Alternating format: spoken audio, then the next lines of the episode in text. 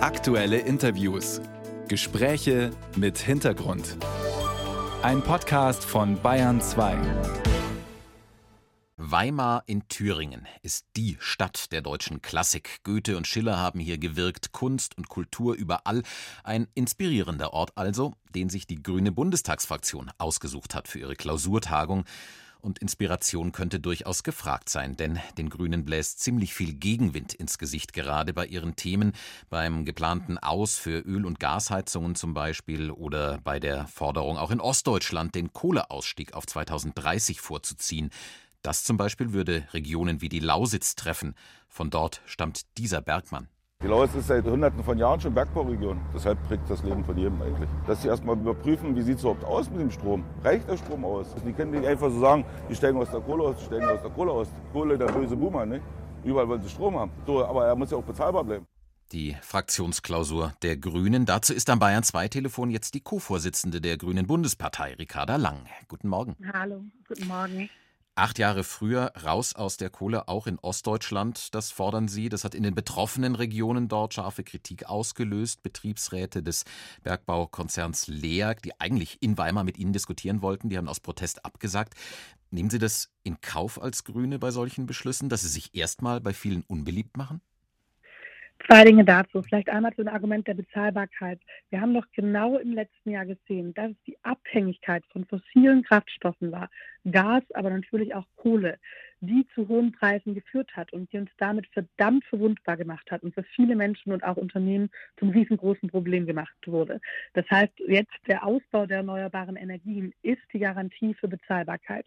Es ist klar, das bekommen wir nur gemeinsam hin mit den Menschen, die dort arbeiten, mit den Menschen aus der Region. Aber wir dürfen dabei nicht einfach die Augen vor der Realität verschließen und so tun, als könnte alles bleiben, wie es ist, sondern müssen doch jetzt sagen, wir planen, wie es geht, wie das Neue entsteht, neue Jobs, erneuerbare Energien. Aber wenn wir eines zu viel getan haben in der Vergangenheit, dann war es einfach den Kopf in den Sand stecken, zu tun, als könnte alles bleiben, wie es ist. Mhm, aber, und den aber Preis dafür haben wir im letzten Jahr gezahlt. gerade in den strukturschwachen Gebieten in Ostdeutschland sind die Menschen natürlich sehr sensibel, wenn es um Jobs geht. Und bis 2030 sind es nur noch sieben Jahre. Also, dass bis dahin alle Jobs, die wegfallen würden durch den früheren Kohleausstieg, ersetzt werden können durch neue Jobs, das scheinen viele Menschen dort den Grünen nicht abzunehmen. Aber es entstehen ja gerade neue Jobs durch neue Technologien, die sich ansiedeln. Die Frage ist, wo siedeln sich diese Technologien an? Siedeln sie sich in der Lausitz an, in Sachsen-Anhalt, Sachsen-Brandenburg oder im Rheinland, also in anderen Teilen von Deutschland oder am Ende gar international in anderen Ländern? Und diese Frage wird nicht erst 2038 entschieden. Es ist sehr wahrscheinlich, dass Kohle schon deutlich früher sich gar nicht mehr lohnen wird, also unwirtschaftlich wird. Wenn man jetzt einfach so bleibt, wie es ist, würde das bedeuten, dass man bis 2038 den Anschluss verliert. Also dass neue Technologien und neue Jobs sich an anderen Orten ansiedeln, aber gerade nicht in diesen betroffenen Regionen. Das heißt, man ungeplant in diesen Prozess reingeht. Und ja, gerade im Osten haben Menschen sehr schmerzhafte Erfahrungen gemacht mit ungeplanter Transformation, die am Ende gar keine Transformation war, sondern die ja nichts anderes war als ein Bruch, als ein Strukturbruch.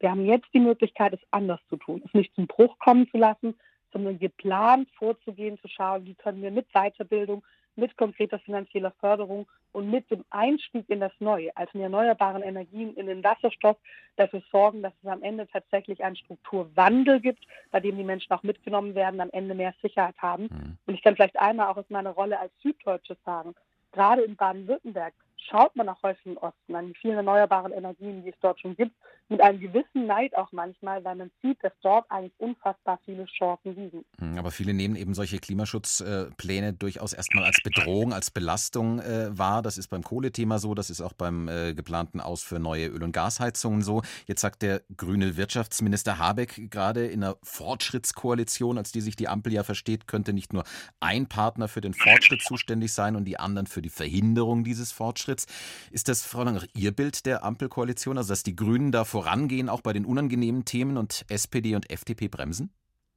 Für mich ist ehrlich gesagt gar nicht so sehr eine Frage von der Koalition, einer koalitionsinternen Logik, sondern für mich ist das eine Frage davon, was wir als Gesellschaft schaffen.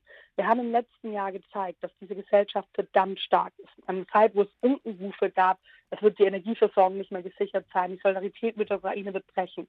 Hat sich unsere Demokratie und damit auch die Menschen in diesem Land als unglaublich resilient und stark herausgestellt.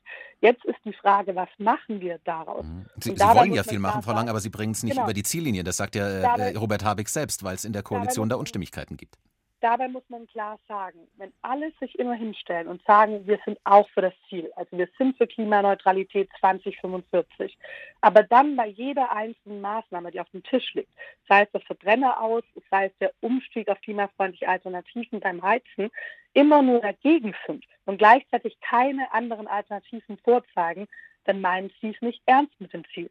Und was müsste passieren, damit, damit Sie sich da wieder einiger werden in der Ampel?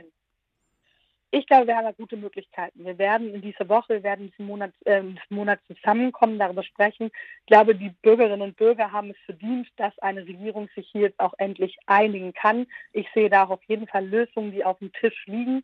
Am Ende ist aber klar, jede Lösung, die wir finden werden, und ich glaube, wir müssen jetzt schnell zu einer kommen, sind auch alle Partner gefragt, mit etwas mehr Ruhe, Gelassenheit, Sachlichkeit sich zusammenzusetzen, aber am Ende muss natürlich jede Lösung sich an der Realität der Klimakrise messen lassen. Mhm. Und äh, wie, wie schwer wiegt da diese Zwickmühle, in der sich die Grünen ja durchaus befinden? Einerseits in der Koalition, in der eben manches nicht durchsetzbar ist, andererseits der Druck von jungen äh, Wählerinnen und Wählern, von Klimaaktivisten, die viel mehr von ihnen fordern, denen das alles viel zu langsam geht, was sie da in der Regierung machen. Wie gehen Sie mit diesem Dilemma um? Mhm. Ich glaube auf der einen Seite, wenn wir keine Kompromisse machen, dann passiert nichts beim Klimaschutz. Das haben wir immer wieder gesehen in den letzten Jahren. Ehrlich gesagt zeigt uns auch die letzte Debatte der letzten Wochen. Wenn wir es nicht tun, dann wird es niemand tun. Und auf der anderen Seite haben ja gerade Klimaaktivisten recht, wenn sie sagen, das, was ihr da ausverhandelt habt, das reicht noch nicht. Das hat uns gerade noch mal der IPCC-Report in dieser Woche gezeigt. Das heißt, wir müssen Kompromisse machen, aber immer mit dem Ziel, möglichst nah daran zu kommen, dass es reicht. Am Ende ist das aber nicht ein Zwickmühle der Grünen und ist das auch nicht einfach eine Forderung der Klimaaktivisten, sondern es ist ja die Realität. Das hat der IPCC-Report uns noch mal gezeigt. Unsere natürlichen Lebensgrundlagen, damit unser Leben auf diesem Planeten, ist akut gefährdet. Die Frage, ob wir als Gesellschaft eine Möglichkeit finden, Sicherheit, lebenswertes Leben auf diesem Planeten zu erhalten, das ist die Aufgabe, vor der wir stehen. Das ist keine parteipolitische Aufgabe der Grünen, sondern diese Frage muss sich am Ende jede einzelne Partei stellen. Der müssen wir uns alle als Gesellschaft stellen. Und das ist keine Forderung von Klimaaktivisten, sondern Forderung für die ganze Menschheit.